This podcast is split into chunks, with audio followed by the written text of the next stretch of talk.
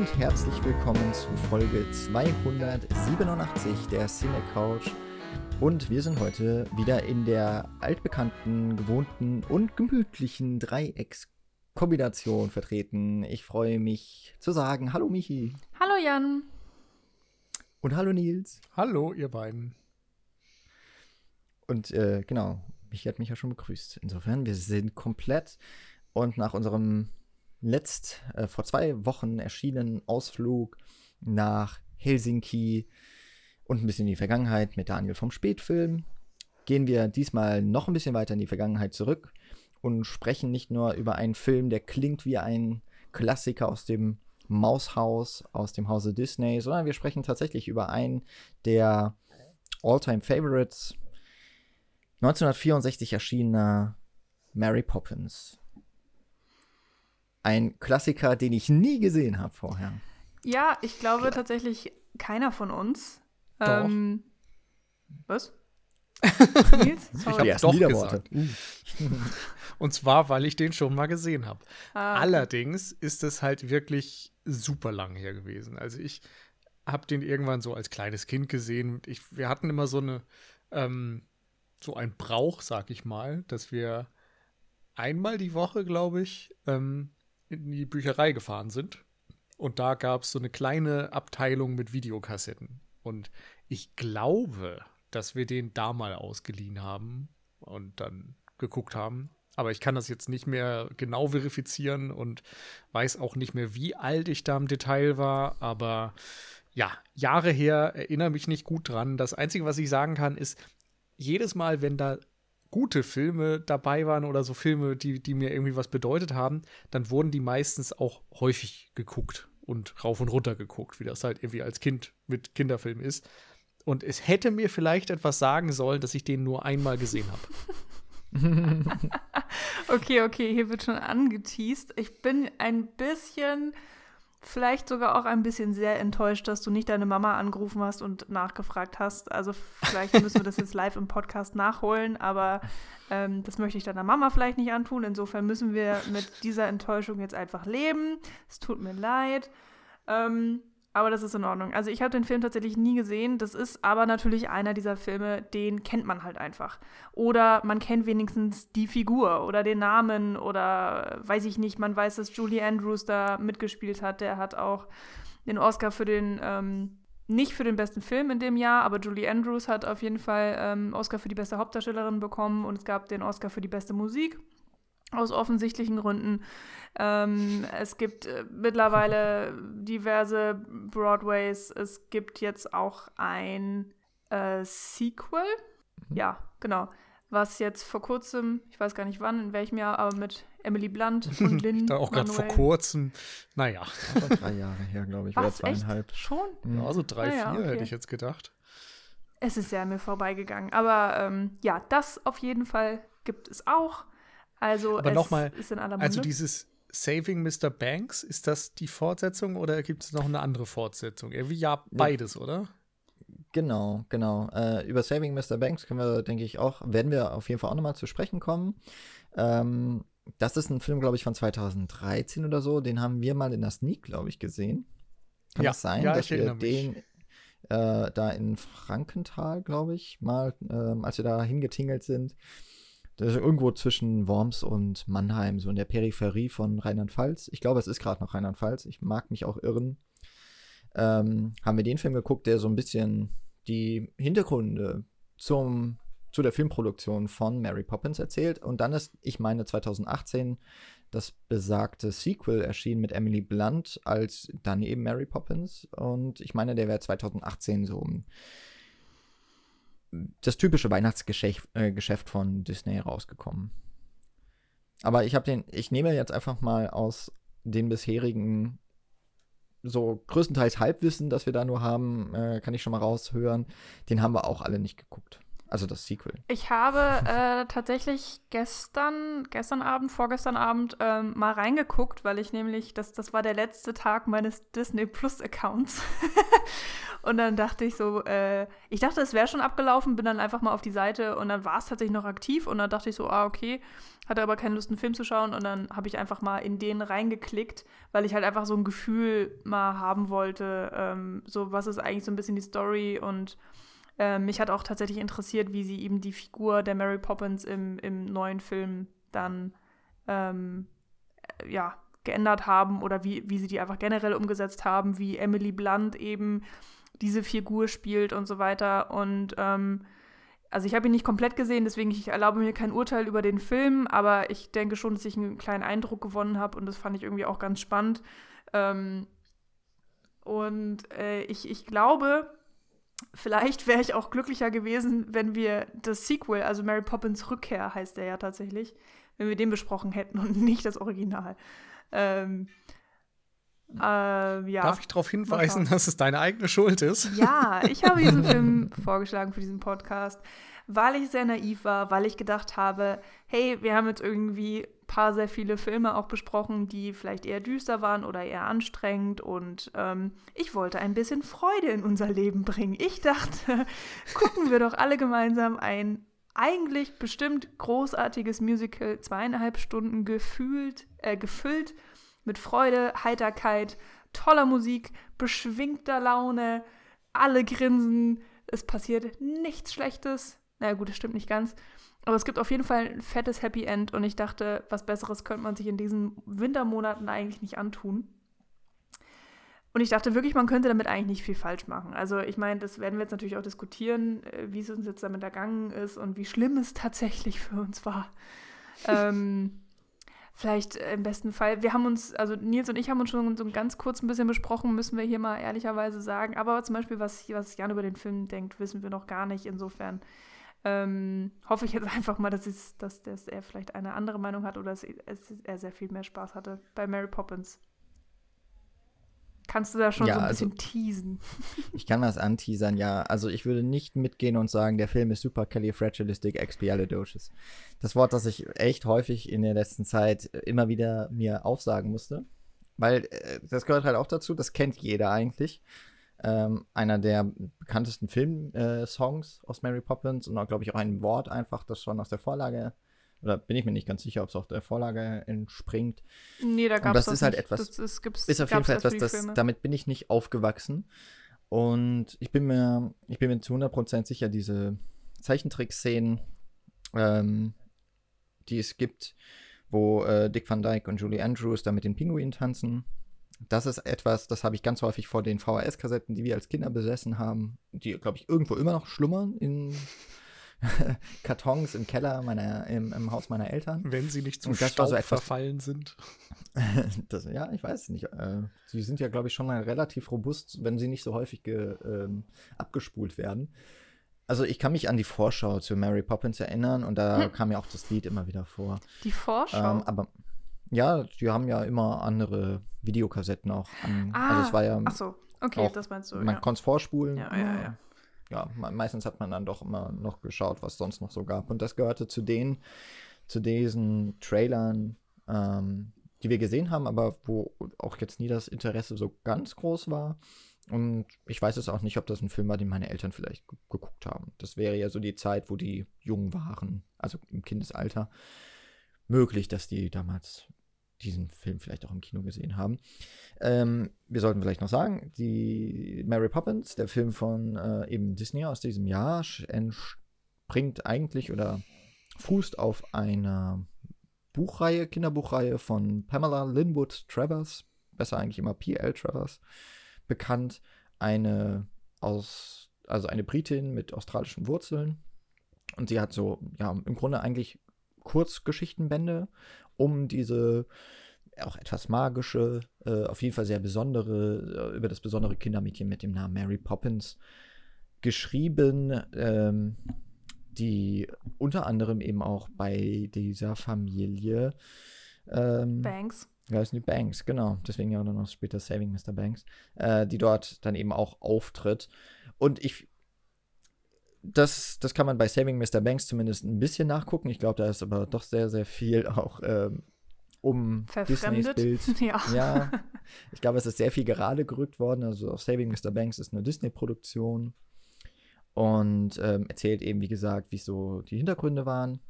Und P.L. Travers war wohl ziemlich schwierig im Umgang. Ähm, wahrscheinlich war das von der anderen Seite aus gesehen Disney auch als Person, ähm, weil sie beide sehr bestimmt waren in ihrem kreativen Eigentum. Und äh, ja, so eine Sache wie eben zum Beispiel diese Pinguine, da war sie strikt dagegen. Sie war eigentlich, glaube ich, auch gegen die Idee eines Musicals. und äh, ist generell ziemlich nicht einverstanden damit gewesen, wie eben die Figur Mary Poppins dort dargestellt wurde. Und wenn ich es richtig noch erinnere, ist am Ende von Saving Mr. Banks diese Premiere, wo sie dann ja teilnimmt, was sie in Wirklichkeit nicht getan hat, äh, und dann Tränen in den Augen hat, was sie ganz sicherlich nicht hatte. Zumindest nicht, weil sie berührt war von dem, was sie gesehen hat, sondern sie war bis ihr Lebensende erzürnt darüber. Und als dann später noch diese Musicals gemacht wurden, hat sie darauf bestanden, dass die Crew britisch ist. Also, dass kein Amerikaner mehr dabei ähm, federführend tätig ist. So ein bisschen ähm, Joan K. Rowling-mäßig, äh, die ja auch ähm, ihre Filmrechte oder die Filmrechte an Harry Potter zum Beispiel ab, äh, verkauft hat oder abgegeben hat, aber eben sich auch bestimmte Rechte vorbehalten hat. Mehr, glaube ich, als P.L. Travers äh, einst in den 60er Jahren. Und sie hat ja auch dafür plädiert, dass der Film zum Beispiel in England produziert wird mit englischen DarstellerInnen und so weiter. Äh, da finde ich, ist so eine, eine schöne Parallele ähm, in der, über so 50 Jahre Filmgeschichte auch und äh, gerade auch die Geschichte von Adaptionen. Aber, und da jetzt auch vielleicht nochmal kurz die Frage an euch, die Bücher kenne ich auch nicht, äh, bin ich ebenfalls nicht mit aufgewachsen. Deswegen diesen Vergleich den kann ich nur aus diesen Anekdoten, die sich durch die Geschichte ranken, irgendwie be beziffern und beleuchten, aber tatsächlich kann ich mir darüber kein Urteil bilden, ob das jetzt vorlagengetreu ist oder nicht. Da Disney häufig Geschichten nicht vorlagengetreu umgesetzt hat, wenn wir nur an die Märchen zum Beispiel denken oder an so eine Indianer-Tochter, Häuptlingstochter, dann äh, halte ich das für sehr wahrscheinlich, dass sich dort einige Freiheiten ja, gegönnt Also ich meine, das kann man ja auch, äh, wenn man möchte, relativ detailreich nachlesen. Das wurde ja tatsächlich auch ziemlich gut aufgearbeitet, weil vor allen Dingen, ähm, sie Townsend? Nee. Die? Travers? Ja, Travers, Entschuldigung. ähm, hat er ja nicht unbedingt mit ihrer Meinung hinterm Berg gehalten und hat ja sogar auch in ihrem Testament verfügt, was Disney machen darf und was nicht. Und letztendlich das Sequel, was es jetzt gibt, Mary Poppins Returns mit Emily Blunt, was wir schon angesprochen haben, das konnte auch nur entstehen, weil Disney einen fetten Deal mit den Verbliebenen von Travers ähm, gemacht hat, wie, wie das eben so läuft im Filmbusiness. Und das ist schon richtig, richtig krass, wenn man sich auch nochmal in Erinnerung ruft, dass eben Mary Poppins 64 äh, der extrem große Hit für Disney war. Also der hat nicht nur eben Oscar-Nominierungen und Oscar-Preise gewonnen, sondern war auch im Box-Office äh, ein unglaublicher Hit. Ich glaube, für 20 Jahre ähm, war das irgendwie Disneys erfolgreichster Film. Oder also, äh, also was in der Art. Und dass, dass es Disney verwehrt wird, diese Goldgrube weiter auszuschöpfen, sozusagen, weil eine Frau dagegen steht. Ich finde, das ist irgendwie schon eine sehr coole Geschichte. Und dass es jetzt ähm, äh, fast 60 Jahre gedauert hat, naja, nicht ganz, aber über 50, bis sie sozusagen weitermachen konnten mit dem Franchise. Ähm, ja, ist schon ungewöhnlich, gerade für so einen Giganten. Also, ja, aber ich kann auch sonst nichts zu den Büchern sagen, außer eben, dass es da sehr große Unterschiede gibt. Aber ähm, ja, kann man nachlesen.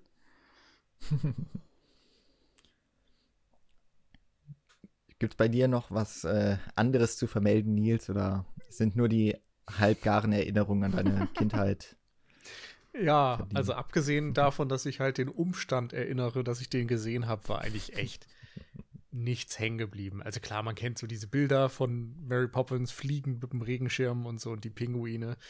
Aber selbst Saving Mr. Banks zum Beispiel ist mir im Grunde komplett entfallen. So jetzt, wo ihr ein bisschen drüber gesprochen habt, erinnere ich wieder so, dass es Walt Disney gab und die ganze Zeit irgendwie gestritten wurde um den Film. Ich glaube, Tom Hanks hat den gespielt, ne? Mm, ja. Äh, ja, stimmt, ja, genau, der war. Also da sind mich jetzt gerade tatsächlich auch mit Frankenthal und so, so ein paar Erinnerungen wieder hochgekommen. Hätte ich vorher aber im Leben nichts mehr zu sagen können. Also im Grunde habe ich sehr, sehr wenig Verbindung einfach zu diesem Stoff. Und es war halt, also ich glaube, das ist bei mir vielleicht noch mal so ein Punkt. Ähm, ich tue mich mittlerweile irgendwie schwer mit so Kinderfilmen. Also es ist irgendwie ein Unterschied, ob ich die Dinger kenne und Nostalgie empfinde, weil ich sie halt von früher äh, kennen und schätze und weiß, worum es geht und so und mich dann an meine eigene Kindheit erinnere, dann gucke ich mir irgendwie gerne noch Kinderfilme an. Und wenn das sowas ist wie äh, ein Pixar-Film oder so, wo ich das Gefühl habe, auch als Erwachsener noch mehrere Ebenen zu erkennen oder irgendwie ein bisschen andere Themenwahl äh, bekomme, die, mit der ich auch heutzutage was anfangen kann, wo das Filmische irgendwie näher an, an der heutigen, heutigen Rezeptionsart äh, und Weise dran ist, dann geht das. Aber so diese ganz alten Kinderfilme, es ist echt schwierig. Und ich bin da schon an meine Grenzen gekommen, muss ich sagen, weil ich einfach äh, von vornherein schon dachte, dass es vermutlich nicht mein Film wird. Und das hat sich dann leider absolut bestätigt. Hm. Ähm, magst du vielleicht einmal äh, die Handlung zusammenfassen, damit man vielleicht auch versteht, warum du sagst, es ist ein Kinderfilm, also oder Familienfilm oder beides? Äh, ja, danke. Ja, musst du auch nicht, kann ich auch. Nein, also es, es gibt halt diese äh, britische Familie, ich glaube, das spielt Anfang des 20. Jahrhunderts. Ja, 1910. Und, genau. Und ähm, für die beiden Kinder wird halt ein neues Kindermädchen gesucht und irgendwie fliegt dann Mary Poppins mit ihrem Regenschirm hin und äh, sticht alle anderen Bewerberinnen aus, weil sie die wegwehen lässt oder so. Und ähm, ist dann einerseits sehr resolut in ihrem Auftreten, aber auch sehr äh, fantasievoll und warmherzig mit den Kindern und erfüllt irgendwie dieses Leben dieser Familie und äh, eigentlich der gesamten Menschen, auf die sie trifft, irgendwie mit Freude. Und äh, selbst die Eltern, die irgendwie schon sehr äh, traditionell wirken, die sich selbst nicht so um die Kinder kümmern, sondern eben eher Angestellte, die die Erziehung und so weiter übernehmen lassen, die tauen halt auch irgendwie auf. Und in dem Moment, wo das alles super ist, fliegt dann Mary Poppins weiter, weil andere Kinder brauchen sie ja auch noch. Und zwischendurch ist halt viel Gesang und ein bisschen Zeichentrick und. und der äh, ganze Scheiß, den man überhaupt Quatsch nicht braucht. mit irgendwie noch einem ja, Straßenmusiker oder einem, einem Musiker auf jeden Fall, der irgendwie auch so ein. Ich, ich könnte nicht mal sagen, was seine Rolle ist, aber es ist jedenfalls Dick Van Dyke und irgendwie machen die die ganze Zeit Faxen. Mhm. Ja, das ist auch so ein klassisches Ding von wegen, äh, viele Figuren aus den Büchern wurden zu einer Figur zusammengemorpht. Das ist, das ist Bird, Dick Van Dyke, der 20 Jobs in diesem Film hat äh, und immer auftaucht, alles macht und immer gut gelaunt ist. Ähm, Anstrengend gut gelaunt. ja, und einen furchtbaren Akzent hat, der in ganz vielen Listen als einer auf jeden Fall immer unter den Top 10 der schlechtesten Fake-Dialekte, die in Filmen gesprochen werden. Und er geht damit aber, glaube ich, mittlerweile ganz gut um und hat sich auch schon mal dafür entschuldigt. Hier gibt es da nicht auch irgendwie so eine Geschichte, dass er als Amerikaner eben eine Akzentlehrerin hatte, die ihm den britischen oder Londoner Akzent beibringen sollte und die selber hatte aber so einen Cockney-Akzent und dann ist das mhm. irgendwie alles grandios schiefgelaufen und eine ganz komische Mischung aus allem geworden, aber halt irgendwie nicht Londoner Briten-Akzent und ja, frag mich nicht. Es klingt super weird. Ja. Es klingt total weird und ich muss auch sagen, ich fand ihn, ich habe also der Name Dick Van Dyke hat mir auch was gesagt, aber ich wüsste jetzt auch gar nicht. Ich glaube, in Sound of Music spielt er dann auch mit, ne? Der ist ja ein, zwei Jahre später. Aber ja. Erschienen. Aber, aber ich, ich kenne überhaupt nichts mit ihm. Aber Und da war auf jeden Fall Christopher Plummer in Sound of Music. Ja. Ich, dass wir die jetzt verwechseln. Ich kenne also, den nur aus dieser ja. einen Mordserie, die ich irgendwie ständig mit meiner Oma ähm, geguckt habe, die, die irgendwie immer lief. Und deswegen kannte ich ihn auch komplett nur mit weißen Haaren und fand es dann irgendwie sehr witzig, mhm. ihn als jungen Mann ähm, zu sehen. Sorry, ich hab's, ich hab's verwechselt. Chitty Chitty Bang Bang meinte ich. Das ist auch ein Musical aus der Zeit. Das ist übrigens ja. so ein richtiges. Und Julie Andrews äh, ist dann Sound of Music, ne? Genau, ja. ja genau. Aber Chitty Chitty Bang Bang ist tatsächlich eins der Musicals meiner Kindheit. Ähm, auch nie gesehen. muss man auch, glaube ich, wirklich nicht. Ich glaube, das würde mir auch nicht gut hin, wenn ich den heute nochmal gucken würde. Aber ja, Mary Poppins war das halt definitiv nicht Chitty Chitty Bang Bang schon. Keine Ahnung warum. Meine Mutter ist schuld. In dem hm. Fall, weil, ja, sie trifft die Filme. Wollen wir sie anrufen live im Podcast? oh, ich glaube, die würde sehr gerne auch mitreden. Naja, ähm, aber ja, wie, wie Nils schon erzählt hat, es geht eben um dieses ganze Thema Kindermädchen kommt in eine Familie, um sie zu retten. So kurz, kurz gesagt. Und ähm, logischerweise geht es dann eben auch sehr viel um die zwei kleinen Kinder, von denen ich jetzt schon wieder vergessen habe, wie sie heißen, weil es mir einfach so egal war. Jane und Michael. Dankeschön. Und. Ich habe lange damit gerungen, ob ich das sagen soll, aber ich sage es jetzt einfach im Podcast. Ich habe selten so hässliche Kinder es, ist, es ist wirklich hart, ich weiß, aber gerade der Michael, also der Junge, der hat ja auch irgendwie einen verfaulten Schneidezahn. Ja, also oder? ist einfach sowas, also das ist sowas von, also mal abgesehen davon, Kinderschauspieler, man darf das, ist auch immer ein bisschen fies, aber das sind auch wirklich schlechte Darstellerinnen gewesen. Ja. äh, sicherlich auch kein ganz einfacher Job, weil der Film mit sehr, sehr vielen Special Effects arbeitet, wo sie äh, wo ich nur so ein bisschen was an Behind-the-Scenes-Material gesehen habe. Zum Beispiel diese Tasche, die Mary Poppins hat, ähm, aus Teppichen genäht, die so ein bisschen wie, was auch später erstmal in Harry Potter gibt, diese äh, Tasche von Hermine, wo mhm. unendlich viel Zeug reinpasst. Das äh, hat Mary Poppins ja auch schon und zieht da so ein, eine halbe Ein Zimmereinrichtung raus. Und ja, die Kinder haben das halt gespielt vor dieser leeren Tasche, die da stand. Da war nicht mal Julie Andrews mit im Raum und sie mussten halt auf irgendwas reagieren, mhm. was ihnen so gesagt wurde. Und das stelle ich mir auch sehr schwer vor. Wahrscheinlich so ein bisschen wie der Name des jungen Anakin Skywalker Schauspielers, dem gesagt wurde, hier, also da ist da so eine digitale Figur und digitaler Hintergrund. Du hast noch nie geschauspielert, aber mach mal, reagiere.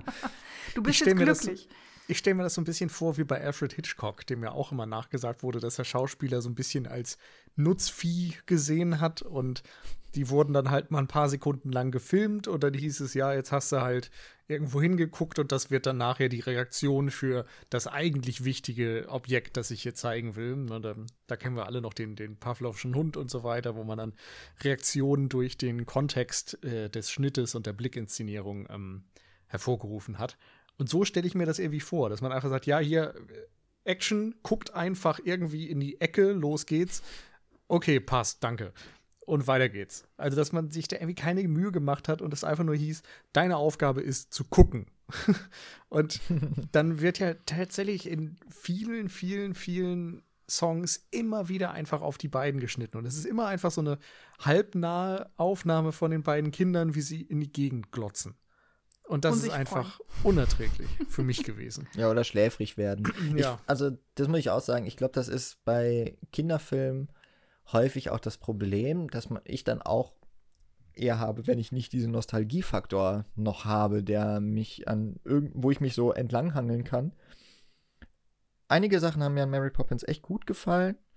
Ähm, Gerade so, was das Technische anbelangt. Ich fand die Effekte sahen zum Teil echt noch cool aus und habe mich teilweise eben auch gefragt, wie, das, wie sie das so gemacht haben. Und äh, der Film war tatsächlich in einigen Punkten auch revolutionär. Ähm, aber jetzt, jetzt. Einige Songs ähm, sind sehr gut. Jetzt aber springen wir ja schon sehr viel. Also dann, ich würde tatsächlich gerne noch so ein bisschen bei den Kinder, Kinderschauspielern bleiben oder, oder ähm, den Figuren besser gesagt auch. Aber mhm. also ich wollte dich jetzt nicht komplett unterbrechen. Wenn du darauf noch wolltest, dann ähm, ich wollte noch gar nicht davon weggehen. Okay. Ich wollte eigentlich nur so sagen, es gibt so diese Sachen, an denen ich mich auch sehr erfreuen konnte. Aber es ist schwierig, äh, da komme ich nämlich genau wieder zurück, weil ähm, so wie du es so eben auch nochmal in, in der Nutshell so gesagt hast, worum es eigentlich geht, Mary Poppins kommt dahin, um diese Familie zu retten, das klingt so dramatisch.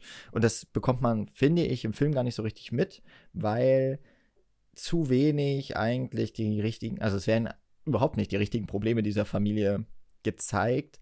Und letztlich kommt alles so ein bisschen zu kurz, weil es im Endeffekt auch eher so Revue-Nummern sind, die nacheinander abgespielt werden, wo vielleicht auch diese Herkunft der Kurzgeschichten mit ein Grund dafür ist, weil man wirklich so Episoden aneinandergereiht hat, die relativ lose nur miteinander verbunden sind. Und aber eigentlich schon was Dramatisches dahinter steckt, aber es ist total übertüncht von, äh, von Zeichentrickfiguren, von Pinguinen und von äh, viel Farbe und wahnsinnig viel lachenden mhm. Gesichtern. Ja, es ist schon witzig, wenn du sagst, es kommt zu kurz und der Film ist zweieinhalb Stunden lang. Also, das sagt dann auch sehr viel aus. Oder es sagt auf jeden Fall sehr viel aus, wie viel Zeit diese ganzen Musical-Nummern ähm, einnehmen. Ich glaube, Mrs. Banks äh, hat auch gefühlte drei Auftritte. Naja, es sind schon ein bisschen mehr. Aber die hat auf jeden Fall echt nicht viel zu sagen. Und das ist schon strange, wenn es halt die Mama der Kinder ist, um die es geht. Ähm, und ich glaube, das ist auch,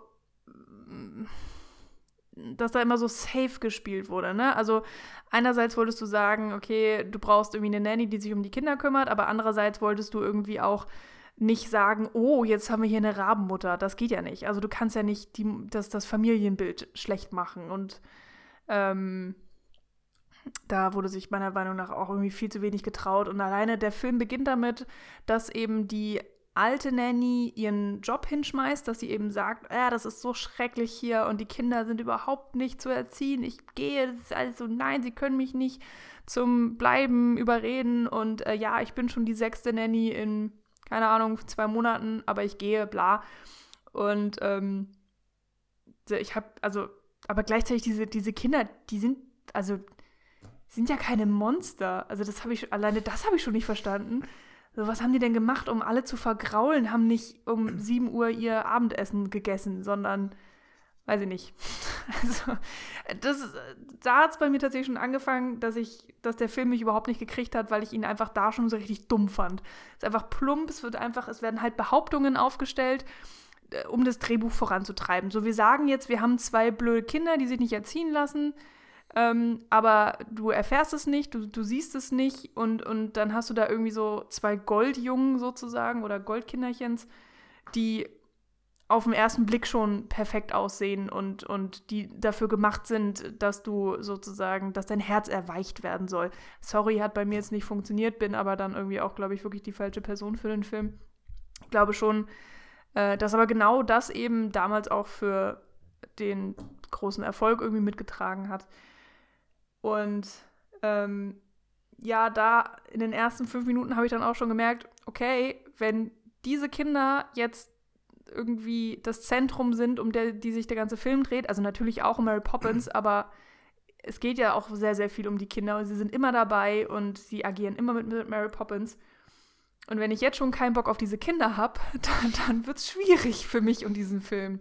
Hm. Und ähm, ja, dem war dann irgendwie leider auch so. Und, und die Kinder sind ja wirklich, die haben extrem viele Szenen. Und ich finde auch, ja. können nicht gut schauspielern, die haben auch null Charakter, mal davon abgesehen. Äh, keine tollen Dialoge. Sie sind die ganze Zeit einfach nur so, wow, was passiert hier? Oh, das ist ja toll. Oh, das ist auch toll. Wie machst du das? Ach, du erzählst es uns nicht. Ja, okay. Dann sitzen wir und gucken. Begeistert. Hm. Das ist eine ganz nervige Rolle. Aber das sind auch nicht nur die Kinder, oder? Also irgendwie war mein Eindruck, dass viele Rollen in diesem Film so funktionieren, dass man halt einfach Mary Poppins machen lässt und ein bisschen zuguckt und ja. das alles durch viel Gucken und viel Overacting auffüllt. Also auch das Schauspiel, das sind halt nicht nur die Kinder, sondern auch ein Dick Van Dyke ist halt echt am Overacten und das mhm. ist offensichtlich gewollt. Das ist jetzt nicht so, dass er das nicht ja. besser könnte oder so, sondern das ist der die Intention dieses Films. Das ist vielleicht dann auch wieder die Frage, ob ich das jetzt 50 Jahre zu spät sehe oder 60 Jahre zu mhm. spät sehe fast. Ähm, aber andere Musicals auch aus dieser Zeit fühlen sich halt bei weitem nicht so alt an und so gekünstelt und irgendwie auch träge. Ich weiß nicht. Also hm. Hm, ich war glaube, schwierig. Ich glaube, dass äh, ganz wichtig ist, wenn man auch nochmal auf die Handlung schaut, was liegt eigentlich die, der, dem Plot zugrunde? Und das ist etwas ganz Disney-typisches. Wir haben eigentlich ein sehr traditionelles, altbacken, man kann auch sagen altbackenes, sagen wir mal konservatives Familienbild, das äh, immer wieder in den Film gerade noch zu Lebzeiten von Walt Disney auch propagiert wurde. Im Grunde gibt es ja so zwei immer wiederkehrende Themen. Das fängt ja schon an mit den sieben Zwergen, zum Beispiel bei Schneewittchen. Das ist zum einen diese Arbeitermoral. Das wird hier schon so ein bisschen persifliert, habe ich das Gefühl, weil eigentlich alle diejenigen, die Arbeiterklasse wären, also auch die Hausmädchen zum Beispiel, die Köchin, und aber natürlich dann vor allem mit Bird, der so eine Art Tagelöhner, so ein, so ein, eigentlich ist es ein Taugenichts, der aber immer, äh, jedes Mal, wenn er auftritt, macht er irgendwas anderes. Aber ist immer fröhlich dabei. Das ist, äh, das ist vielleicht so die Verbundenheit zu den sieben Zwergen. Vielleicht ist er die sieben Zwerge in einer Person, aber immer, immer lachend. Ähm, und ja, auch Mary Poppins äh, lebt ja, äh, ist ja in ihrer Rolle, äh, lebt sie ja so richtig auf. Und dann gibt es eben diese Familie, die irgendwo so ein Cut irgendwie verläuft. Der Vater, der dieses, diesen Song hat mit äh, eine Familie führt man so wie eine Bank. Ähm, also Geschäft und Privat, äh, man, man erzieht seine Kinder dahin, dass sie gute Bürger werden im Sinne von, sie werden mal gute Angestellte. und äh, die Winifred, seine Frau, die sich als Suffragette ähm, eben für den äh, Frauen, für Frauenrechte einsetzt, Anfang des 20. Jahrhunderts. Eigentlich ein total wichtiges Thema, aber es wird halt eher eine Randnotiz und eher zu einem Witz.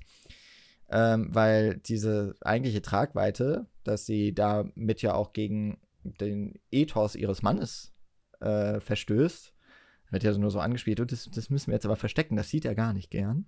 Und dann, haha. ja, so. vor allen Dingen und, ist es dann am ähm, Ende des Films auch wieder vollkommen egal und äh, so im Endeffekt war es halt nur ein Vorwand dafür, um zu erklären, warum sie Hausfrau ist, aber keine Zeit hat, die Kinder zu erziehen. So ja, von wegen, ach ja, sie ist ja so beschäftigt, sie ist ja da bei den Suffragettes und am Ende des Films ist sie es halt nicht mehr und dann ist sie Hausfrau und ja, dann geht das.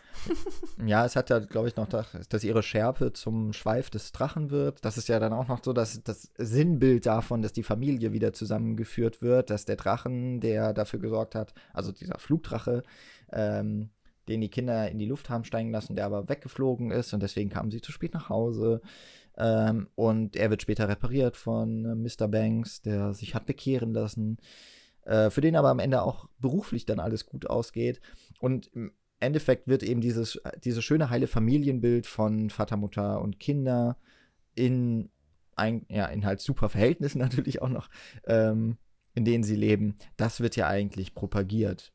Das ist das, was so darunter liegt. Und die Tragödie, die sich daraus ergibt, ist, dass der Vater eigentlich zu sehr in diesem Beruflichen steckt und sich zu wenig um die Familie kümmert und dass die Mutter auch ihre mütterliche Rolle nicht wahrnimmt. Ähm, und um das zu zeigen, hat der Film offensichtlich die ähm, große Idee gehabt, wir lassen die Eltern eigentlich so gut wie nie auftreten, um ihre Abwesenheit zu zeigen. Aber vielleicht ist es auch nicht ganz so äh, weit hergeholt, dass diese Hintergrundgeschichte ähm, in dem Film Saving Mr. Banks eben genau Saving Mr. Banks heißt, weil ja angeblich für die Travers ist eigentlich das auch der Kern war, dass es eigentlich um den Vater geht. Und das merkt man dem Film Mary Poppins auch noch so ein bisschen an, weil er letztlich den größten Wandel durchläuft.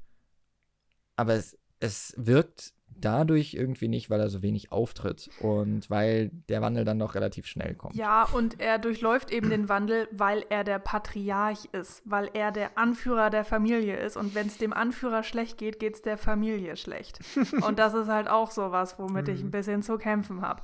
Also ich meine, wir haben ja gesagt, der Film spielt 1910, das heißt, als er 64 erschienen ist, ähm, hat er sich eben schon auf die Vergangenheit bezogen und ähm, dann kann man ja natürlich auch sagen, ja, damals war alles anders.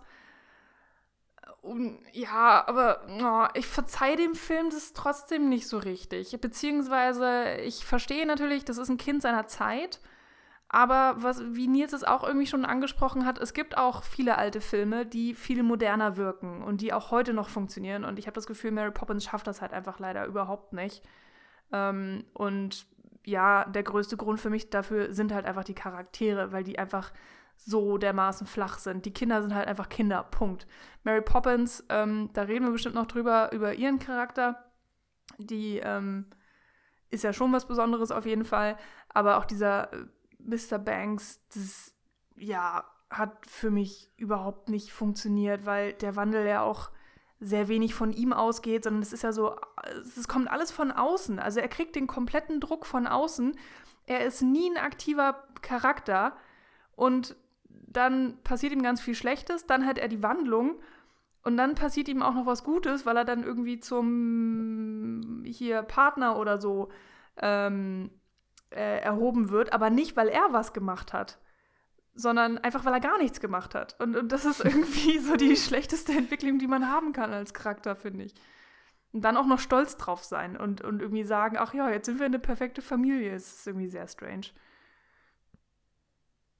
Ich würde, glaube ich, nicht ganz mitgehen, dass er nichts gemacht hat, weil letztlich führt er ja dazu, dass er den äh, Dawes Senior, den Bankchef, es, letztlich bringt er ihn ja dazu äh, zum Lachen und der lacht sich ja zu Tode.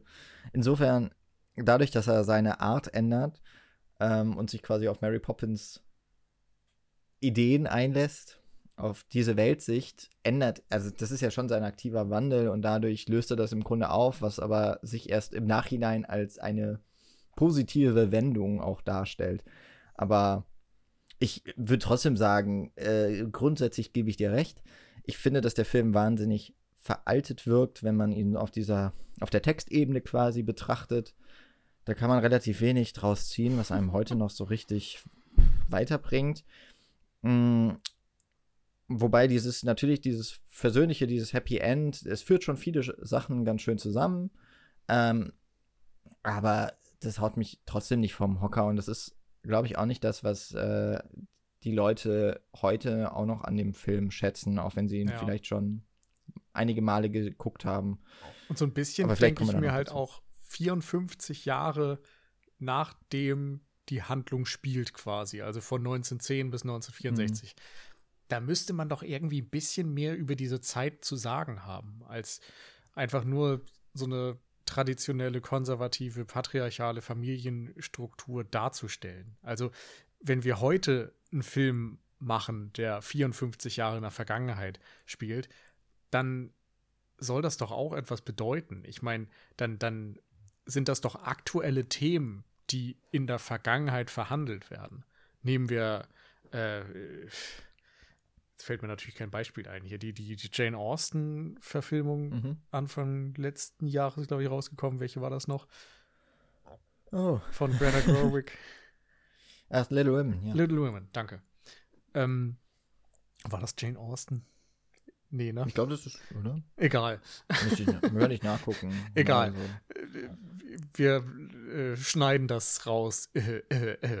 äh, genau, also Little Women ist ja zum Beispiel ein Film, der sehr modern ist, der versucht, die Emanzipation der Hauptfigur ähm, darzustellen, wie es vermutlich im Buch eben nicht der Fall war, sondern wie man es möglicherweise aus heutiger Perspektive betrachten würde. Und gleichzeitig ist es ein Historienfilm. Und keine Ahnung, ein Singin' in the Rain, der jetzt vielleicht ein bisschen eher in der Produktionszeit liegt wie Mary Poppins, der behandelt den Wandel vom Stummfilm zum Tonfilm und bereitet das komödiantisch auf und schafft es irgendwie, die Problematik, dass auf einmal gesprochen werden muss und aufgenommen werden muss, lustig zu behandeln und, und kann da irgendwie trotzdem, ja, einen Witz draus ziehen. Und bei Mary Poppins wirkt das alles wie auf mich eben total altbacken und bierernst. Und ich glaube, da spielen so diese ganzen Dinge, die Textebene, die flachen Figuren und so ineinander.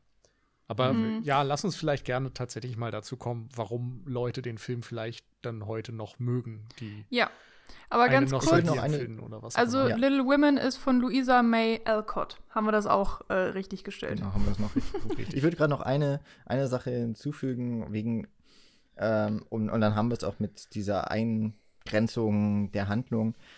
Ich würde sagen, zum einen, ähm, dass der Film ein 54 Jahre altes Setting nutzt, mag zum einen wahrscheinlich an der Vorlage liegen, mhm. aber trotzdem, man, ähm, also Disney wollte die F Bücher wohl schon sehr lange verfilmen, auf Wunsch seiner Nichten, glaube ich, oder Nichte, einer besonderen Nichte. Ähm, dagegen hat sich Travers sehr lange gewehrt. Letztlich kam es aber eben dann äh, in den 60er Jahren dazu.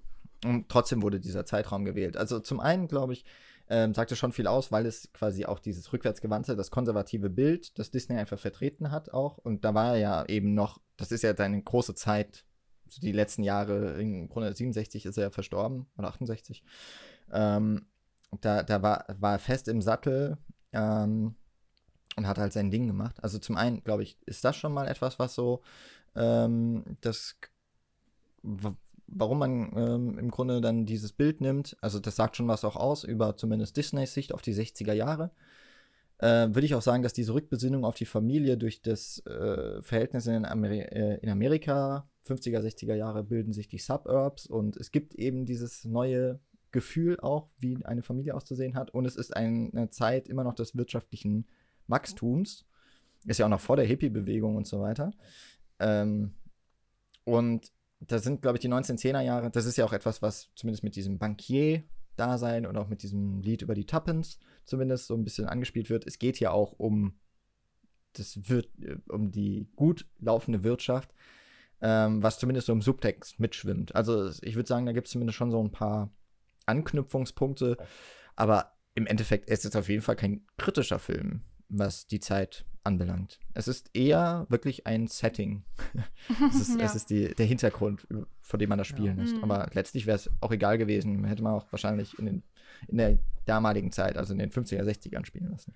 Also ich glaube zumindest, dass wenn man sich ansieht, dass drei, vier Jahre später das New Hollywood durchstartet, dass Mary Poppins im Grunde einer der Filme gewesen wäre, wo die New Hollywood-Vertreter wahrscheinlich gesagt hätten, das ist der Grund, warum wir jetzt mal was anders machen wollen. Diese großen, aufgeblasenen Musicals, die irgendwie nicht dem entsprechen, was das Kino zu der Zeit sein konnte, wenn man zum Beispiel nach Frankreich geblickt hat. Mit der Nouvelle Vague mhm. und so weiter. Ja, mit den Musicals ging es dann ja auch bald bergab. Also es gab noch ein paar Erfolge genau. und ich glaube schon äh, Ende der, äh, ab so, ich glaube nach Sound of Music war nicht mehr so wahnsinnig viel zu holen. Das hier war ja, beide Filme waren ja riesige genau. Box-Office-Hits noch, aber danach wurde der Markt damit quasi auch überschwemmt. Aber, oder zumindest ja. kamen einfach die qualitativ hochwertigen Filme, die dem Publikumsgeschmack dieser Zeit ähm, nicht mehr so entsprechen konnten, ähm, haben letztlich erstmal so ein, auch ein Ende dieser Ära mit eingeläutet. Mhm. Äh, zu einer ähnlichen Zeit ähm, ist übrigens noch My Fair Lady rausgekommen. Sound of Music haben wir ja schon mhm. erwähnt. Hello Dolly ist, ist das nicht sogar im selben Jahr, also auch 64, aber auf jeden Fall auch zu einer ähnlichen Zeit rausgekommen, mhm. was natürlich auch bedeutet, ähm, es war auch eine sehr, sehr große Zeit für Barbara Streisand. Ähm, Julie Andrews war ja vorher im Theater, also Broadway, hat da auch äh, viele Musical gesungen und Mary Poppins hat ihr tatsächlich zu ihrer ähm, Filmkarriere dann verholfen. Also das war dann ihr großer Durchstart. Ist ja irgendwie auch, ähm, ja, auf jeden Fall eine spannende Karriere, über die ich nicht viel sagen kann, außer mehr als das. Aber ähm, ich glaube, äh, um, um den Punkt nur noch kurz abzuschließen, ähm, so, ich habe das Gefühl, dieser Wandel oder, oder der, der hätte da sogar Potenzial drin gehabt, beziehungsweise es gibt ja durchaus Aspekte in Mary Poppins, die sehr modern hätten sein können. Wie genau. zum Beispiel, dass der Vater gerettet werden muss. Also, dass es irgendwie eine vermeintlich schwache männliche Hauptfigur gibt, die eben die Unterstützung von weiblichen Figuren oder seiner, seiner Kinder braucht, um irgendwie diese Wandlung zu vollführen und um, um stärker werden zu können oder um seine emotionale Stärke zu entdecken. Und generell, dass natürlich hier der Vater auch eine Schwäche zugibt und, und weicher wird und das Weiche sozusagen als was Gutes auch gesehen wird. Das sind ja schon ähm, sehr löbliche Ansätze, sage ich jetzt mal. Ähm, aber ich finde, das Und alle Frauen sind berufstätig. Das ist halt auch nochmal so ein Punkt. Ne? Also da könnte man auch irgendwie versuchen, das ein bisschen in diesen zeitlichen Kontext einzuordnen oder zu ja. irgendeine Art von Subplot draus zu stricken. Ja, wobei ich glaube, diese Winifred ist halt schon einfach krasse Hausfrau, ne? Ja, ja sie ist ja gerade nicht, sie muss gerade nicht Hausfrau sein, weil sie aus gutem Hause sind. Ja, ja. Nee, ich meine, sie hat halt irgendwie einfach keinen Job. Also ihr Job ist dann ja Hausfrau und sie ist dann eben bei den Suffragetten, damit sie was zu tun hat. Und das ist halt auch so schade, dass das Thema angesprochen wird und super spannend ist, aber dann wird es halt sofort wieder fallen gelassen, weil es halt einfach für den Plot dann irgendwann nicht mehr wichtig ist. ähm, ja.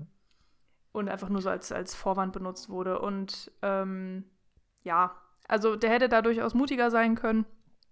Äh, die Ansätze waren irgendwie so, waren da. Aber was hat euch denn gefallen an dem Film? Vielleicht kommen wir da ja auch zu einem Punkt, wo, wo man sich darauf einigen kann, wo man irgendwie auch nachvollziehen kann. Warum ist dieser Film eigentlich noch heute so, warum hat er diesen Klassikerstatus? Also hat euch, hat euch überhaupt was gefallen an dem Film? Also ich muss echt sagen, so rein subjektiv hat mir ziemlich wenig gefallen. Ähm, wofür ich den Film trotzdem schätzen würde oder wo ich sagen würde, da, da muss ich dann vielleicht auch meine 2021 Brille absetzen. Das sind eben diese ganzen Ideen und Einfälle und Tricks, die dort umgesetzt werden. Äh, es gibt eben Zeichentrick- und Realfilmaufnahmen, die miteinander kombiniert werden. Der erste Song, äh, wo sie dann die ganze Zeit aus dem Koffer Sachen rausziehen und, und sich die Schubladen bewegen und so weiter, das ist eben schon sehr einfallsreich. Für mich ist das Problem, dass ich es heute einfach viel zu oft gesehen habe, dass ich es mittlerweile natürlich auch technisch hochwertiger umgesetzt gesehen habe und dass es viele Tricks sind, die im Grunde auf YouTube man als Privatmensch so nachdrehen kann. Es ist halt mittlerweile nicht mehr aufwendig und nicht mehr kompliziert, sowas umzusetzen. Das ist damals aber anders gewesen und irgendwie kann ich zumindest diese, äh, diesen Versuch, so viel Fantasie unterzubringen, den kann ich irgendwie schon wertschätzen. Und außerdem würde ich noch sagen, die Kostüme und Kulissen und so finde ich auch echt schick. Also da merkt man, dass da Budget da war und dass man sich echt Mühe gegeben hat, da irgendwie was Aufwendiges, visuell Ansprechendes zu kreieren. Es war ähm, hm. damals der, äh, der teuerste Film. Also der teuerste Film für Disney, aber auch der teuerste Film des Jahres. Und der blieb tatsächlich für Disney auch sehr lange Zeit der teuerste, teuerst produzierteste Film. Aber hat sich ja auch äh, gelohnt, wie wir ja schon erzählt haben. Ähm, um mal bei den Tricks zu bleiben, ja, ich muss auch sagen, ich habe damit nicht gerechnet. Also ich wusste, ja, ich wusste inhaltlich, was Mary Poppins ist, aber ich wusste eigentlich nicht richtig, was passiert. Also ich habe auch nicht damit gerechnet, dass wir in komplette Fantasiewelten abtauchen, dass dann da auf einmal auch ähm, Zeichentrick, äh, ja, also eben ge gezeichnete ähm, Tiere und also was Mögliches auftauchen. Ähm, und, und dass da auch mit ganz vielen Rückprojektionen und so weiter gearbeitet wird und ja tatsächlich Sachen durch die Gegend fliegen. Es gibt ja sogar einen kleinen animatronischen Vogel auf, ähm, auch eben in, in, im ersten großen Song, der auf der Hand von Mary Poppins sitzt. Ähm, das war für die damalige Zeit auch extremst aufwendig, das zu machen. Und ähm, das kann ich auf jeden Fall alles wertschätzen, habe aber die gleichen Probleme wie Nils. Das haut einen natürlich einfach nicht mehr um. Und leider muss ich auch sagen, da spielt für mich dann auch die Länge des Films oder auch das Pacing irgendwie eine große Rolle, weil ich das Gefühl hatte, wenn sie sich einen Trick ausgedacht haben oder wenn sie ihre Kreativität voll ausgespielt haben, dann haben die sich halt auch richtig Zeit dafür genommen. Und irgendwie will ich das jetzt gar nicht so negativ darstellen lassen, weil ich glaube, hätte ich den Film damals gesehen oder hätte ich den Film vielleicht als kleines Kind gesehen, dann wäre ich genauso in diese Wunderwelt abgetaucht im besten Fall und wäre genauso wie die kleinen Kinder, dessen Namen ich schon wieder vergessen habe, auch vollkommen begeistert einfach dagestanden und hätte mir alles angeschaut und, und äh, wäre vielleicht vollkommen hingerissen gewesen und äh, wie, wie in so einem Zuckerrausch oder so. Und ja, jetzt denkt man sich halt nach drei Minuten, ja gut, es darf jetzt auch mal weitergehen sozusagen, aber dann geht's halt nicht weiter. Dann kommt noch ein Pinguin und dann kommt irgendwie ein Zirkuszelt, also irgendwie alles nicht interessant ist, weil von der Handlung passiert halt nichts. Also ganz, ganz oft waren diese Tricks da, damit man Tricks sehen konnte. Und damit natürlich irgendwie gleichzeitig klar, diese Wunderwelt und die Faszination der Kinder und, und, und, und Magie und was da nicht alles reinspielt. Es wurde irgendwie alles bedient. Aber es war halt so Schau und so Ablenkung und irgendwie, ich brauche in einem zweieinhalb Stunden Film nicht eine Minute 45 Ablenkung. Das war mir dann irgendwann einfach zu viel und ist dann so ins Negative abgerutscht. Das war jetzt eine äh, auch ein wirklich nur zaghafter Versuch, was Positives aus dem Film rauszuholen. ich ich habe es versucht, ja, liebe, liebe Zuhörerinnen und Zuhörer da draußen, ich habe es versucht, hier das, das Positivste äh, in die Folge reinzupacken. Ähm, also, ich muss auch sagen, die Effekte, ich fand sie aus, aus gerade der Perspektive beeindruckend, weil ich mich gefragt habe, mit welchen Mitteln haben sie das eigentlich gemacht. Ähm, und habe dann immer noch so ein bisschen nachgeschaut der Film hat ja auch für seine Effekte, also unter anderem die, die dafür verantwortlich waren, äh, die Namen habe ich, ich habe mir nur ab Ivax gem gemerkt, weil der ist nur bekanntlich auch der Erfinder von Mickey Mouse, äh, Walsworth E. Pole, ähm, der hat für Disney ganz viele ähm, ja, fotochemische Erfindungen gehabt und hat auch pa zwei Patente, die wichtig sind, jetzt eben ähm, verzeichnet oder angemeldet, nämlich das Bluescreen-Verfahren und das, was hier zum Einsatz kam, der sogenannte Yellowscreen oder das Sodium Vapor Process, ähm, was tatsächlich zu der, was heute der Greenscreen ist und andauernd benutzt wird. Und ich find, fand das schon ziemlich cool. Hab eben auch so ein bisschen geschaut, wie wird denn das gemacht? So, weil es kommt ziemlich häufig eigentlich zum Einsatz. Natürlich am offensichtlichsten, wenn sie in das Bild reinspringen, ähm, das Bird gemalt hat. Ähm, auch ein schöner Effekt. Ähm, wo sie dann in, in, in, diesem, vor dem Zeichentrick Hintergrund ähm, agieren und es ziemlich gut schon so die realen Figuren vom Hintergrund abhebt. Da haben sie sich sowieso sehr, sehr viel Mühe gemacht. Also eine meiner, meiner Lieblingsdetails ist, wenn sie auf diesen Pferden, auf diesen Karussellpferden, die sich dann losmachen, durch die Landschaft gehen und dann sind sie auf diesem matschigen Untergrund quasi und äh, die Pferde sind immer noch an diesen Stangen und hüpfen so durchs Bild, also immer nach oben und unten. Und jedes Mal, wenn diese Stange auch den Boden berührt, hinterlässt das eine Spur. Das ist zwar immer die gleiche Spur, also von der, von der Zeichnung her ist es immer das gleiche, was da gemacht wird, aber das zeigt, finde ich schon, mit wie viel Detailversessenheit das gemacht wurde und auch was da für ein Handwerk dahinter liegt, weil das ist ja auch wahnsinnig viel Arbeit. Dann fand ich auch die Mud Paintings, also die Hintergründe, die gemalten von London, ziemlich schön. Insbesondere auch bei dieser, äh, auf der Szene, die dann über den Dächern spielt mit den ganzen äh, Schornsteinfegern. Da fand ich das Lied jetzt nicht so besonders, aber die Hintergründe sind toll. Ähm, ja, und, und halt so viele Effekte. Es sind viele Stopptricks dabei.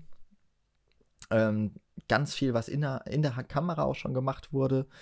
Also äh, wirklich viel, viele Gedanken da wurden da gemacht und ähm, auch dieser Sodium Vapor Process ist später dann vielleicht mit am bekanntesten geworden in The Birds von Alfred Hitchcock, wo das eben auch genutzt wurde, um diese Vögel überall einzusetzen. Hm. Wo ich mich auch immer gefragt habe, wie sie das eigentlich gemacht haben.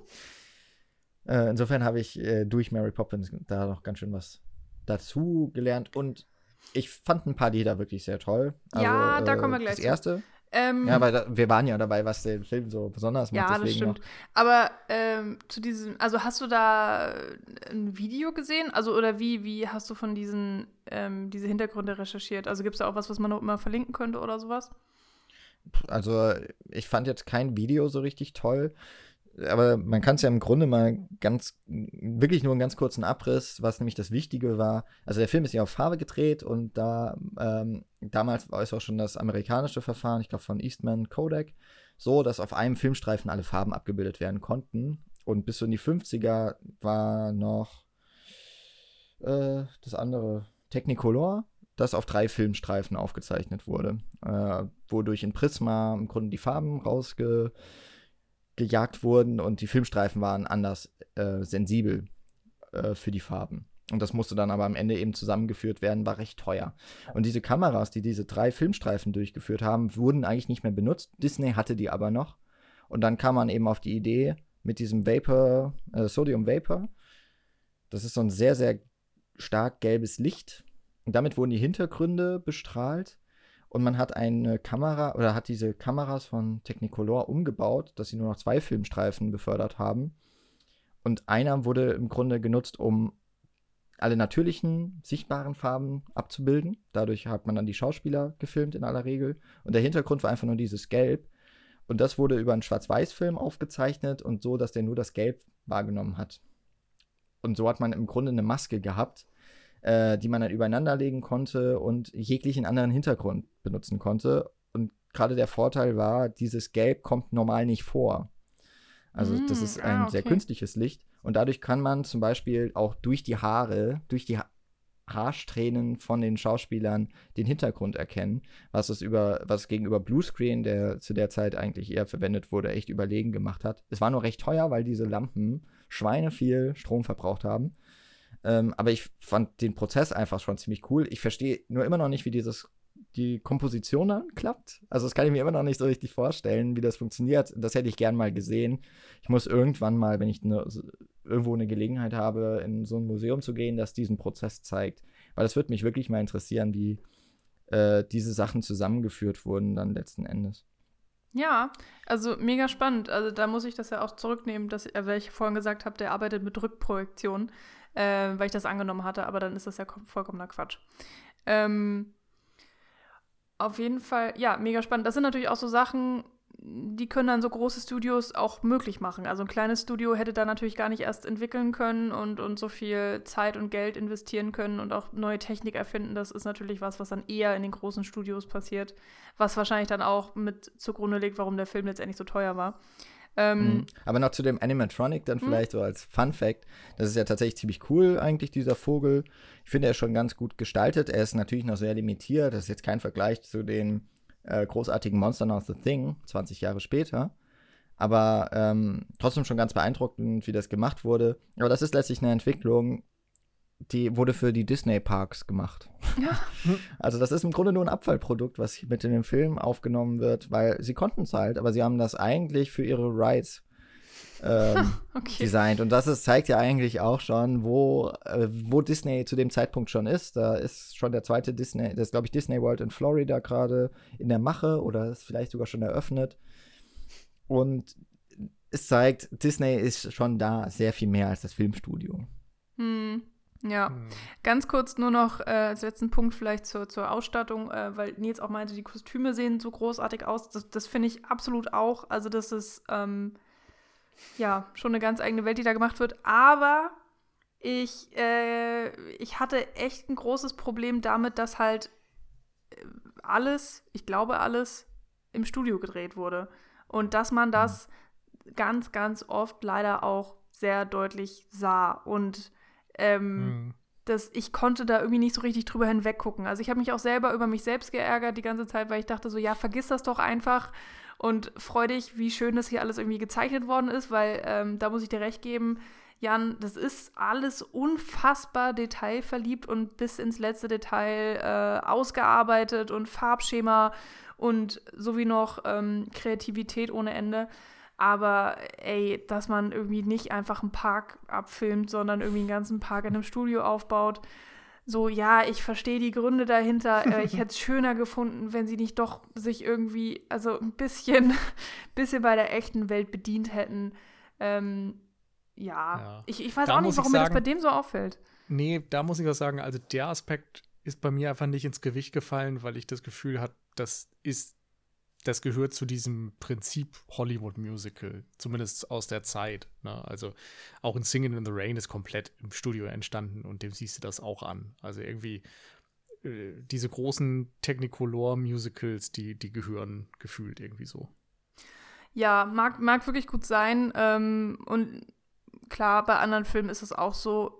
Und ja, ich glaube, ich wundere Egal. mich einfach nur, warum mir das hier so dermaßen auffällt und, und eben auch dann leider so negativ auffällt. Vielleicht ist das für ja. mich so ein Punkt von wegen, der Film ist sowieso 100% over the top und dann hast du eben auch noch diese krasse Künstlichkeit durch diese offensichtlichen Kulissen. Also vielleicht ist das dann für mich einfach so ein bisschen, bisschen too much Künstlichkeit. Vielleicht ist es auch das Prinzip, dass man den Film sowieso schon nicht so toll findet und dann findet man noch mehr Sachen, die einem irgendwie gegen den Strich gehen ich weiß nicht. Ich muss auch ja, sagen, selbst wenn wir jetzt beim Punkt Musik nochmal sind, auch mhm. die, die ja vielfach gelobt wurde und wo ganz viele Leute irgendwie dieses Super Kalifra, sonst was da ganz toll finden. Bei mir ist nichts hängen geblieben. Ich fand da irgendwie nichts besonders gut. Also. Nicht mal Chim Chim Chimaru, das ungefähr 20 Mal kommt. Nee. Hä? Spoonful of Sugar kommt auch 500 Mal. Es kommt alles viel zu oft. Ja, aber äh, gab, es, gab es denn Lieder, Nils, die du vorher schon kanntest? Ja, dieses super Kalifragi-Dings. Okay. Weil, aber kannte ich auch aus der Vorschau. Also lustigerweise, ich kannte tatsächlich fast alle Lieder. Ich habe keine Ahnung woher. Ich kannte naja, du hörst ja Birds auch die ganze Zeit auf Spotify irgendwelche Musical-Playlists. Ja, aber das war schon davor. Ja, aber naja, aber ich glaube. Aber es verwundert ähm, mich zumindest nicht, dass du sowas kennst und ich nicht.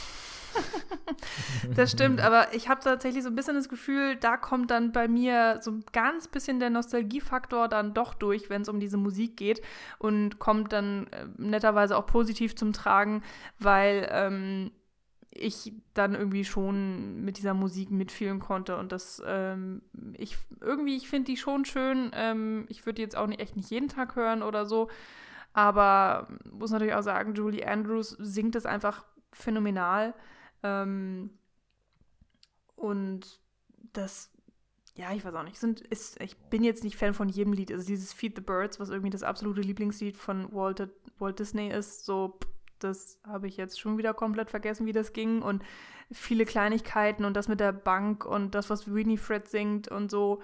Ähm, die waren auf jeden Fall aber unterhaltsam zu dem Zeitpunkt. Aber es gibt definitiv diese drei, vier Lieder, die echt krasses Ohrwurmpotenzial bei mir hatten und wo ich auch wirklich ähm, mich auf jeden Fall daran erinnern werde. Hm. Ja, also ich finde das, was ich immer so ein bisschen störend empfunden habe, was ihr auch vorhin auch schon eigentlich erwähnt hattet, dass diese Episoden, diese Szenen, es dauert einfach immer einen Ticken zu lang. Man hat das Gefühl, man hat sich irgendwann so auch satt gesehen davon oder daran. Und so ein bisschen ging es mir auch mit den Liedern, die auch sehr viel mit textlicher Wiederholung arbeiten, wo Zeilen so zweimal immer gesagt werden, dann gibt es eine leichte Veränderung, Variation so in den Strophen. Das vor allem bei diesen, äh, bei dem Lied da mit den Schornsteinfegern ist mir das nochmal sehr stark aufgefallen. Mm, aber das, also Spoonful of Sugar gefällt mir sehr gut, auch einfach generell die ganze Szenerie. Äh, aber es steckt halt auch voll dieser Arbeitsethos von Walt Disney mit drin irgendwie, ne? Man muss halt nur was finden, was einem Spaß macht an der Arbeit. Und dann geht's von alleine. ähm, und ja, das Supercalifragilistic-Expialidocious ist. Äh, so war das Wort. Ja, wie gesagt, ich habe es sehr, sehr lange, ich habe es ein ganzes Wochenende lang geübt, immer wieder beim Spazierengehen, ähm, so vor mich hingebrummelt und mittlerweile geht es ganz gut. Ich könnte es aber nicht auf Deutsch sagen, was, obwohl es ja nicht viel anders ist. Superkalifragilistisch ähm, expialigetisch. Ah ja. Genau. Oder so. aber das kann ich jetzt ich. nicht aufsagen. Ich, also ich, ich würde mich nicht dafür ins Feuer legen, aber ich glaube, so oder so ähnlich ist es auf Deutsch. Und ähm, ja, also das sind auf jeden Fall so die zwei, die mir am ehesten noch auf, äh, auch im Gedächtnis einfach geblieben sind. Die haben sich schon so eingebrannt. Ähm, ich weiß, dass ich den, also einfach die Szene ganz schön fand, quasi dieses, die Art Date-Szene, äh, wo sie gerade in den, wo Bert und äh, Mary Poppins da an dem Tisch sitzen und dann kommen halt noch die Pinguine und so weiter. Man erinnert sich halt an die Pinguine. Ich, das fand ich irgendwie so als, als Szene ganz schön, weil ich auch die Choreografie gut fand. Ähm, und zumindest von so diesen Set-Pieces mochte ich auch noch eben das auf den Dächern dann trotzdem. Ich mochte das Lied nicht, aber ich mochte einfach die Umgebung und dass sie eben diese Treppe aus dem Schornsteinrauch zum Beispiel gemacht haben. Das waren, das sind so Bilder, die einfach bei mir hängen geblieben sind. Ähm, aber eine Szene, die man sich ja wirklich hätte sparen können, war das mit dem Onkel Albert, glaube ich, also der, der lacht und an der Decke schwebt. Mm. Weil jetzt auch die Witze nicht so wahnsinnig. Also, äh, es wird immerhin aufgegriffen nochmal, aber Fünfmal. ich fand die, Weil ich fand die Episode fand trotzdem so toll. nee, ich meine, es ist ja letztlich auch das, was dann mit dem, äh, mit dem Sinneswandel von, ja, ja. Äh, von Mr. Banks einhergeht. Das mit der Bank fand ich irgendwie trotzdem ganz witzig. Dieser Kabal alter Männer, die, die sich nur ums Geld kümmern. Irgendwie ganz schön und auch die, wie die Bank so quasi ausgenommen wird. Auch eine ganz schöne und witzige Szene. Ja. Aber insgesamt war, war es einfach immer so ein Ticken, Ticken irgendwie zu lang. Eine Frage, die ich noch hätte: Was haltet ihr von dem Admiral? Also dem, der, der sein Hausdach nach einem Schiff entworfen hat. Und wo der schöne Witz meiner Meinung nach ist, äh, was am Anfang, glaube ich, erzählt wird von Bert ja im, im Voice-Over. Äh, manche sagen, er richtet sich nach der Uhr, aber eigentlich richtet sich ja die Uhr nach Admiral. Äh, Bloom heißt er.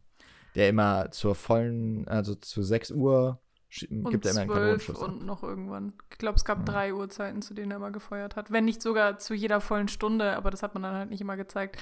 Ja, also ich finde, du hättest keine überflüssigere Figur schreiben können. Und ich war genervt, weil ich es halt einfach nicht witzig fand. Aber wenn man es witzig findet, ist es natürlich ganz unterhaltsam und ja, es ist halt subjektiv. Ja, hätte ich es gut gefunden, dann, dann hätte ich das auch gut gefunden. also ich glaube, das ist sowas, was man als Kind irgendwie toll findet, weil es so absurd ist. Das stimmt. Ja. Ja. Aber ich finde es sehr schwierig, als Erwachsener zu gucken. Mhm. Ja. Ich muss auch sagen, das ging mir bei vielen Dingen so. Ich habe das, glaube ich, Michi noch nach dem Film irgendwann mal gesagt. Also, es ist ja irgendwie okay, dass da alles Fantasy ist, dass da Dinge passieren, die unerklärlich sind. Aber irgendwie wird damit halt nichts gemacht. Also, mhm. da, die fliegt da einfach hin und kann das halt. Oder da gehen die Schubladen auf und man, man sortiert irgendwie Sachen ganz schnell ein mit einem Schnipser und es passiert einfach. Und es ist irgendwie, es ist halt einfach nur da. Es wird nicht hinterfragt, es wird auch nicht besonders äh, intensiviert oder, oder hat keine besondere Geschichte drumrum, sondern es ist einfach nur Mittel zum Zweck irgendwie und dann ist es halt so. Und irgendwie konnte ich damit nicht so gut umgehen, dass das einfach so dermaßen oberflächlich bleibt und ich glaube, das ist ja wie bei vielen Dingen für mich so, dass ich so am Ende einfach mit einem großen Fragezeichen zurückbleibe, was dieser Film jetzt eigentlich von mir wollte und, und ja. Hm.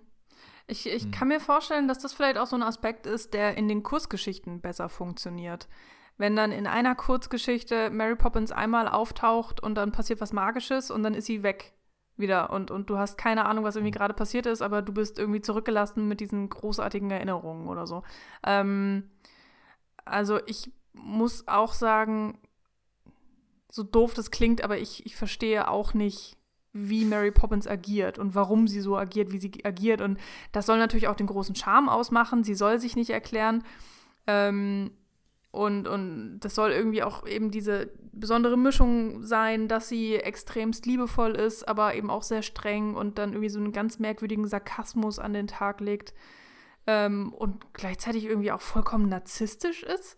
Äh, und das fand ich auch sehr, habe ich nicht erwartet. Also wie gesagt, ich wusste ja also man kennt diese Figur, aber ich hatte nicht auf dem Schirm, dass sie so gepolt ist. Fand ich dann, ich fand es schon spannend. Ähm, aber gleichzeitig hatte ich dann dazu, dadurch auch so eine ähm, Distanz zu ihr.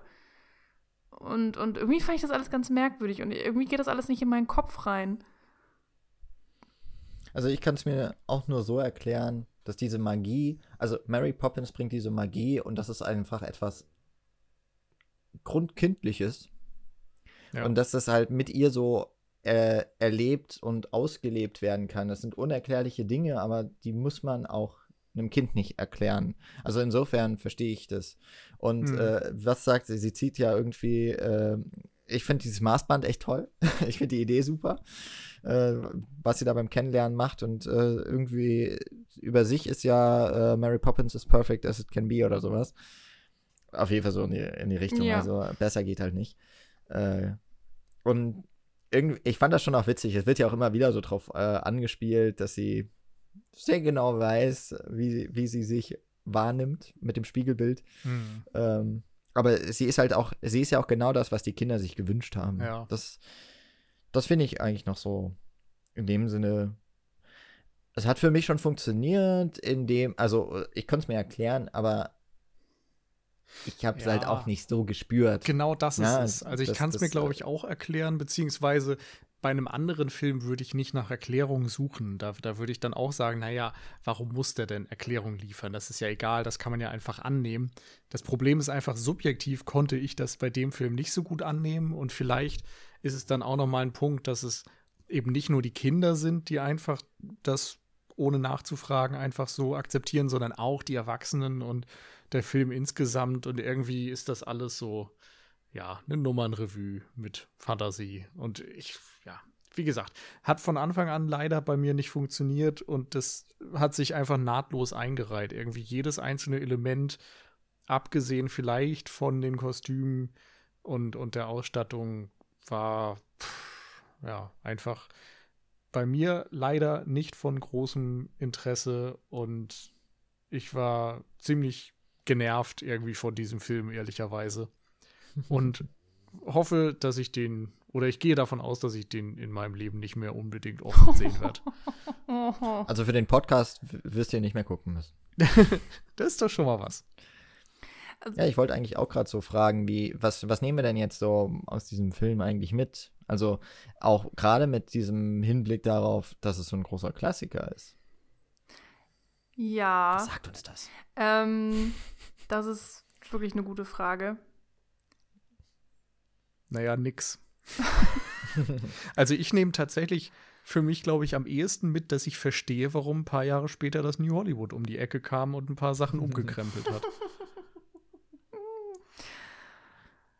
Ja, also ich kann auf jeden Fall sagen, äh, die äh, Minuten, die ich, die ich von Mary Poppins Returns gesehen habe, ähm, da habe ich auf jeden Fall verstanden, warum sie ein Sequel gemacht haben. Also, ich meine, klar, auch wegen des Geldes und so weiter, aber da, es war wirklich auch einer der Punkte, wo ich gesagt habe, hier ist es wirklich angebracht, einfach mal einen zweiten Teil zu machen.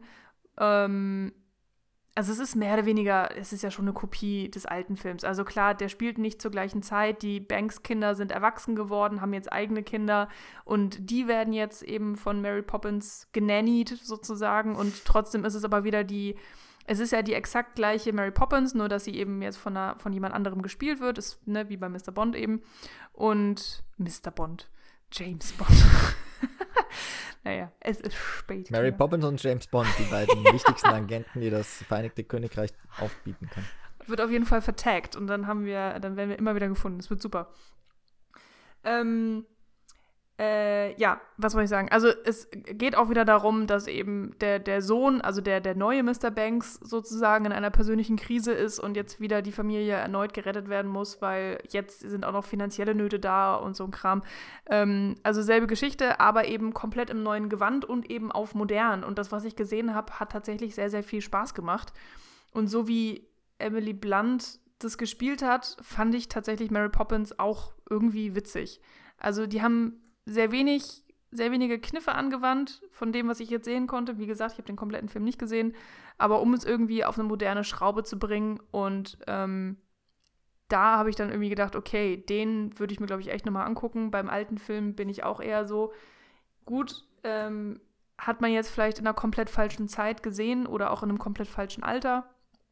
Ähm, kann ich jedenfalls für mich sagen, ich kann verstehen, warum der Film so groß war und warum viele Leute ein, ein großes Fable für diesen Film haben. Und ähm, der hat ja auch unumstritten einige ja, ikonische Sachen mit sich gebracht. Und ähm, ja, da möchte ich auch nicht so viel dran rütteln, aber ja. Ja, ich glaube, ich verstehe nicht so hundertprozentig, warum der dann zum Beispiel auch in wahnsinnig vielen so Filme, die man unbedingt gesehen haben muss, Listen drinne ist und, und, und all solche Sachen. Und da ist er mir dann einfach zu simpel gestrickt, zu kommerziell, zu vorhersehbar, zu schematisch geplant, würde ich jetzt mal sagen. Ähm, ohne dass ich den Film jetzt komplett niedermachen will, weil der hat ja auch wirklich positive Aspekte, die man auch jetzt, selbst wenn man kein Fan des Films ist, nicht abstreiten kann irgendwie. Ja. Also ich war ja auch nicht, ich bin auch nicht hin und weg gerissen von dem Film. Ich glaube, es schadet in dem Sinne bei uns allen so ein wenig, dass wir den halt nicht so als Kinder wahrscheinlich viel geguckt haben oder eben im Falle von Nils, dass er ihn größtenteils vergessen hat. Äh, also ist ja, muss ja auch nicht der, der äh, Disney-Film sein, der allen Menschen immer auf Anhieb gefällt. Aber da habe ich schon auch das Gefühl, bei dem hätte es sicherlich ähm, jetzt nicht geschadet, wenn ich da irgendwelche nostalgischen Verbundenheiten gehabt hätte. Ja. Ähm, trotzdem, also ich kann ihn für viele Sachen wertschätzen. Ich finde ihn jetzt auf inhaltlicher Ebene, äh, ist er, ich sag mal, relativ leicht durchschaubar, einfach auch von seinen Themen und, und von den ähm, was er halt einfach so aussagen möchte, so seine, so seine Moral, die ist äh, relativ klar und deutlich. Und wenn man sich so ein bisschen einfach mit dem Schaffen von, von Disney auseinandergesetzt hat, dann wird man da vieles sehr, sehr schnell wiedererkennen. Und äh, da, das ist sicherlich auch etwas Strittiges so in einigen Dingen. Aber ich fand Julie Andrews wirklich ganz bezaubernd, um auch in diesem Sprech zu bleiben, eigentlich passend zu dieser Magie, die der Film dann eben in manchen Punkten noch hat. Ich finde das, was er für die Effekte getan hat, fand ich toll. Also es hat mich eben auch dazu gebracht, dass ich da mich ein bisschen mehr reinlesen wollte. Die Musik war zumindest Ohrwurmmäßig okay. Ähm, und da hat auch, wie jetzt eigentlich von euch schon erwähnt, von der Ausstattung her, von der Machart, also einfach von dem technischen Know-how, das dahinter steckt, da merkt man einfach an, dass das, ähm, dass das sind die positiven Sachen auch wiederum vom, von diesem Hollywood-System, die stecken da alle mit drin. Und er ist vielleicht da wirklich so symptomatisch. Also er zeigt die größten Stärken von dieser Studio-Ära und gleichzeitig auch mit seinen größten Schwächen. Aber insofern irgendwie doch auch ein sehr beeindruckender Film, ähm, bei dem mir letztlich aber wahrscheinlich einfach so der, wie bei euch dann eben auch, so diese emotionale Bindung einfach ein wenig abhanden kommt. Aber ich habe es zumindest nicht bereut. Also jetzt habe ich auch diese Lücke mal geschlossen. Und ähm,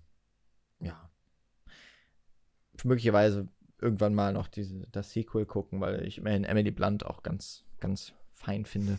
Aber ist jetzt nicht so, dass das auch zu den Filmen gehören wird, die ich meinen Kindern äh, vorsetzen muss, weil äh, man lernt was dabei oder so. Nee, da können sie sich andere Disney-Filme angucken.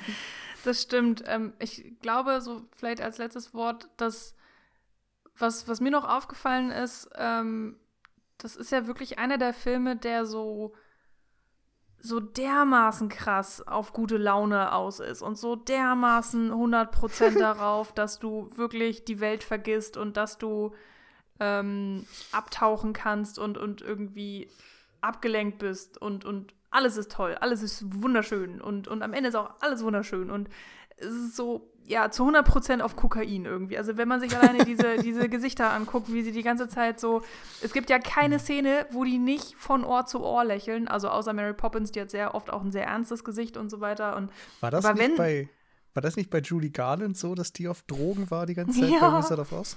Ja. Ja, aber damals war das noch anders.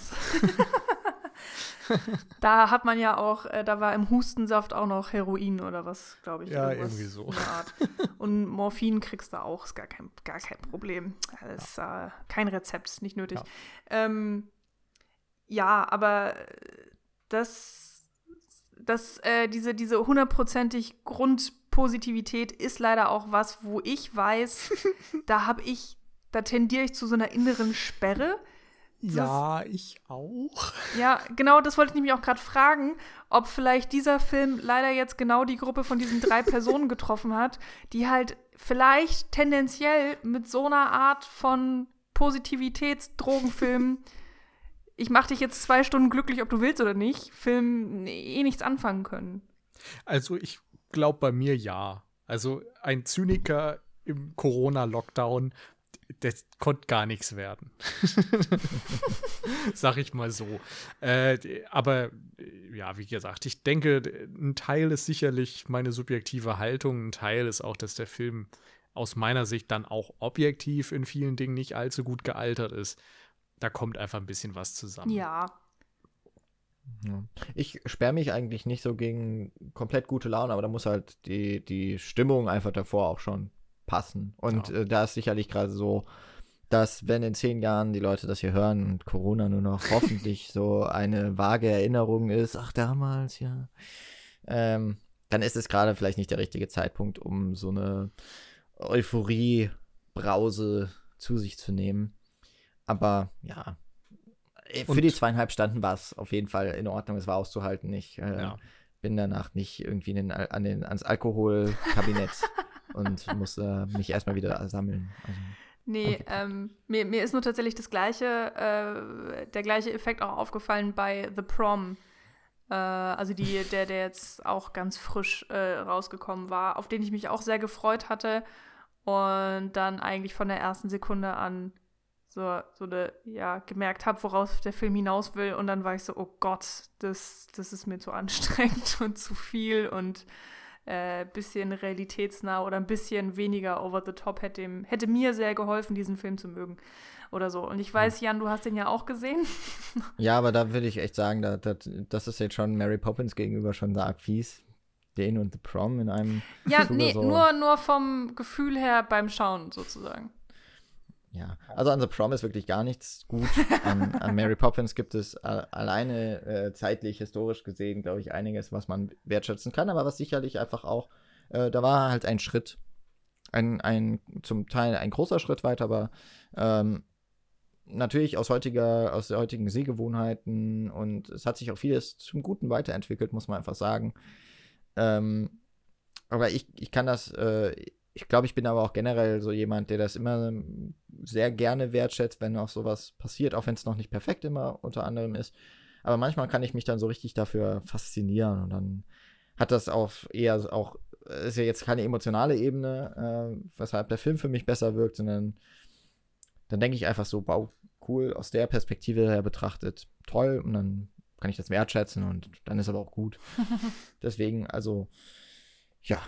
Also wir haben jetzt sicherlich den vielen, vielen Fans, die es zu dem Film gibt, irgendwie nicht genau das geliefert, was sie jetzt gerne gehabt äh, haben wollen, aber vielleicht kann man ja dieses äh, etwas äh, aus einer anderen Perspektive betrachten, durchaus auch mal vertragen bei so einem Film, der dem einfach so viel, auch schon ein Vorschusslorbeeren, wenn man da rantritt, ähm, was da einfach so immer mitschwingt. Ähm, insofern wäre ähm, äh, größtenteils doch eher einen positiveren Blick auf Mary Poppins hören möchte, sei die erste Folge des Podcasts Klassiker Fable ans, ans Herz gelegt. Das äh, werden wir verlinken auf jeden Fall nochmal. Ähm, ist damals ja auf jeden Fall noch unter der Schirmherrschaft, wobei ich glaube, der Podcast ist offiziell immer noch bei Second Unit auch irgendwie mit angesiedelt. Äh, ist auf jeden Fall dort erschienen. Und äh, in der ersten Folge geht es eben vor allem auch darum. Da wird auch viel über die Kostüme gesprochen, das weiß ich auf jeden Fall noch. Weil ja die äh, Anne auch Kostümbildnerin, glaube ich, mhm. ausgebildet ist. Ne? Ja. ja. Also da wird sie bestimmt auch ihre helle Freude gehabt haben bei dem Film. Ja, auf jeden Fall. also den kann man auf jeden Fall noch sehr gut als äh, jetzt quasi Gegenposition zu uns hören. Aber ansonsten bedanke ich mich trotzdem oder vor allem für das äh, kritische und äh, eben auch durchaus einfach ja auch zum Teil dann eben auch ein bisschen negativere Gespräch. Warum nicht? Äh, ist auch immer mal schön, ähm, dass man leider wieder keine so richtige Gegenposition dann dabei hatte, aber meine Güte, macht nichts. Passiert. Ähm, wir hoffen auf jeden Fall, ihr hattet trotzdem auch Spaß und äh, Mary Poppins könnt ihr auf jeden Fall auf Disney Plus gucken, wenn man das noch nicht getan hat. Und uh. ja, Wir können auf jeden Fall versprechen, die nächsten Filme haben nichts mit Musical zu tun. Es gibt niemand, der mit einem Regenschirm durch die Gegend fliegt. Es äh, sterben definitiv auch ein paar Leutchens. Und kein ähm, Disney-Support mehr. Yay! Das ist richtig. Ja, wir gehen jetzt wieder auf die Good Old Blu-ray äh, zurück und ähm, haben sogar auch noch äh, vielleicht ein, ein, ein bisschen uns was ausgedacht. Aber dazu dann in späteren Folgen mehr. Genau. Also der März hat noch einiges dann zu bieten.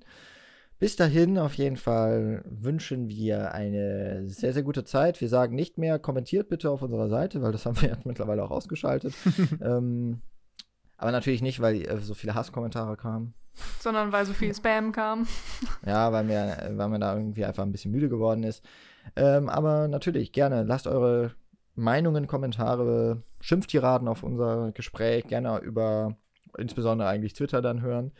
Ähm, und guckt einfach nochmal rein, was wir in den letzten 286 Folgen auf cinecouch.net so alles besprochen haben. Und wie gesagt, hört beim Klassiker Fable rein, falls ihr das noch nicht getan habt. Und dann hören, äh, hört ihr uns, wir hören uns dann nicht, äh, ihr hört uns dann in zwei Wochen wieder. Dann freuen wir uns, wenn ihr wieder dabei seid. Bis dahin auf jeden Fall alles Gute, euch auch und bis zum nächsten Mal. Ciao. Tschüss.